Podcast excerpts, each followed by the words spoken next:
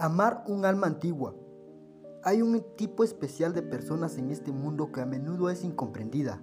Estas personas suelen ser solitarias y al mismo tiempo apegadas, espíritus libres, amantes inocentes.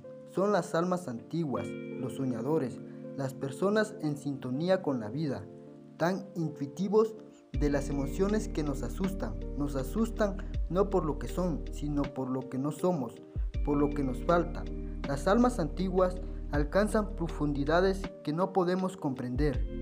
Tienen una conexión con el universo, con la naturaleza y con el ser, y por eso son las personas que cambiarán el mundo.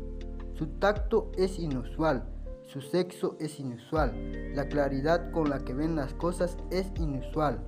A menudo nos sentimos inferiores, como si tuviéramos que esforzarnos para estar remotamente cerca de su nivel para ser dignos de su amor.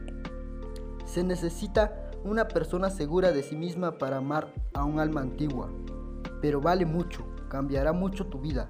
Son románticos, son leales, nos ayudan a crecer, no son materialistas, entienden las conexiones profundas de la vida, son agradecidos, son ejemplos de fe y valentía.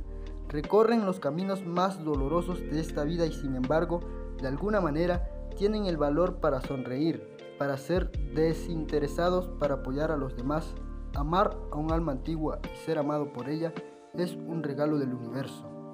Créditos al autor.